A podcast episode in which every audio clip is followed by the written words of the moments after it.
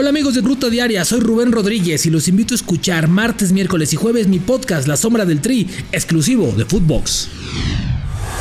Esto es Footbox Today. Hola, soy Fernando Ceballos y esto es Footbox Today, con las noticias que tienes que saber. Hoy jueves, 24 de marzo. Breaking News. Ya no habría sanciones para México por el grito. Footboxers, estamos en posición de confirmarles que hay un acuerdo entre la FIFA y la Federación Mexicana de Fútbol. En caso de que el grito homofóbico aparezca en el partido contra Estados Unidos, no habría sanción de FIFA siempre y cuando la federación mantenga su postura y el protocolo para erradicarlo. Ante un gran dispositivo de seguridad, cualquier persona que grite será retirado del Estadio Azteca. Todo listo para el México contra Team USA. El clásico de la CONCACAF vivirá una edición más en el Estadio Azteca cuando las dos selecciones más poderosas de la Confederación se midan en un duelo crucial por el boleto para Qatar 2022.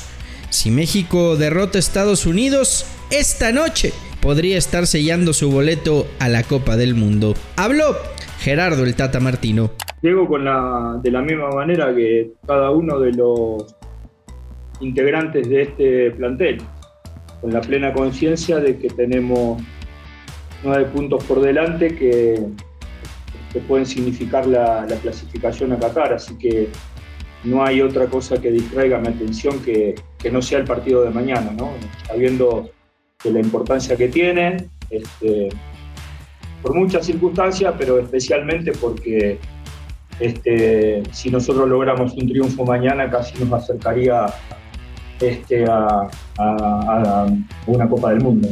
Mientras tanto, Christian Pulisic se dijo estar listo para enfrentar un entorno complicado. ¿Y por qué no? Pensar en un aztecaso. No hay nada masivo para lo que los muchachos no estén preparados. Por supuesto que va a ser un partido difícil, va a haber un buen ambiente, un ambiente duro de juego. Por supuesto, somos conscientes de la altitud. Algunos muchachos pueden ser más útiles que otros, pero va a ser una batalla pase lo que pase. Así que creo que al final del día es otro juego. Para lo que debemos estar preparados y vamos a competir e intentar ganar. Panamá y Costa Rica siguen soñando.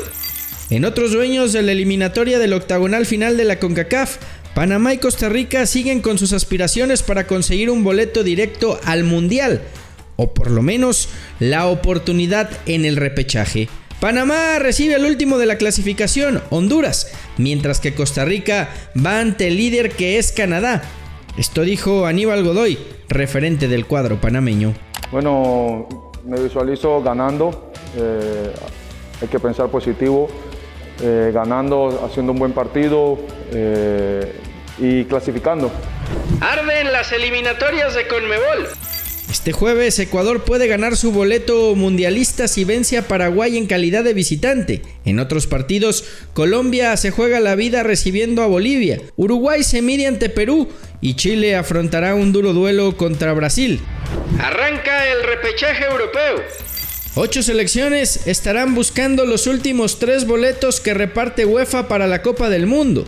Los duelos son Italia ante Macedonia del Norte, Portugal contra Turquía, Suecia frente a República Checa y Gales ante Austria. Hay que recordar que Polonia ya avanzó tras la eliminación de Rusia a causa de los conflictos políticos recientes.